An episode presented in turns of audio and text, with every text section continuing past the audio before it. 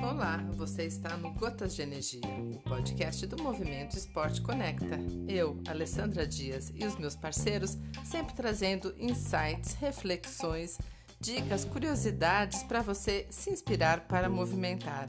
Vem com a gente!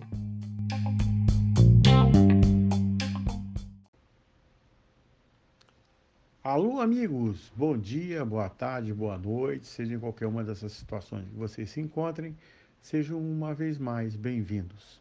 Aqui, Ricardo de Moura, para falar sobre o esporte de alto rendimento e seus impactos na sociedade.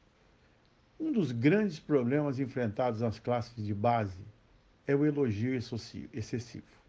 Sem nenhum tipo de demérito, grande parte do resultado, por exemplo, no Campeonato Brasileiro Infantil vem do desequilíbrio biológico entre as crianças. Cada um deles está em um nível de maturação. Isso é incontrolável, é uma coisa natural. Aqueles com maturação mais avançada, com parâmetros de força e potência mais desenvolvidos, alcançarão melhores resultados.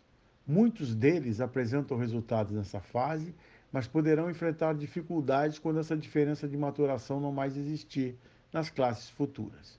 Tem outros que, por uma habilidade e talento muito diferenciados, continuarão evoluindo. Não há uma regra básica, é um momento. Os resultados e os recordes são relativos. Difícil, difícil explicar isso aos pais, alguns técnicos, dirigentes e à comunidade em geral. Mais fácil assimilar a cultura do futebol. Venceu é bestial, perdeu é uma besta. E isso tem séria influência na molecada. Aí entra a figura do técnico das pessoas com mais experiência. Entra também a estratégia das reuniões com os pais na educação de nunca desistir, de continuar se dedicando, trabalhando, aprendendo, evoluindo, levar esse conceito do esporte para a vida. Um estudo avaliou 565 crianças holandesas com idades entre 7 e 12 anos quanto a tendências narcisistas como sentimento de superioridade e autossatisfação. Os investigadores questionaram os pais das crianças sobre como, quando e com que frequência ofereciam elogios e outros comentários.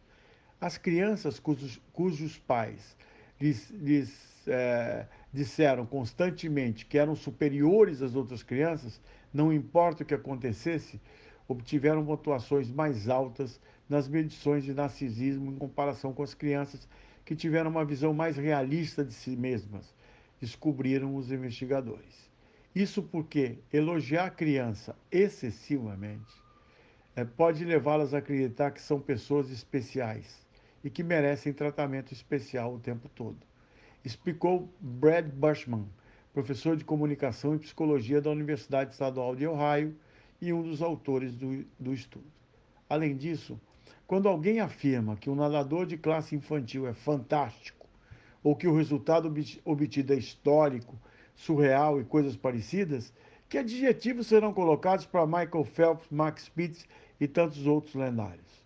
Já tivemos vários nadadores que nessa faixa etária foram considerados melhores do mundo e não conseguiram nem mesmo participar de mundiais ou Jogos Olímpicos.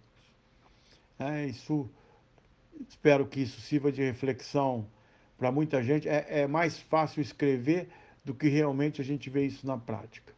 Normalmente, é, essa cultura do futebol abrange muito o esporte de alto rendimento e traz muito, muitas consequências desagradáveis. Espero que vocês tenham gostado. É, aguardo vocês na próxima. Cuidem-se!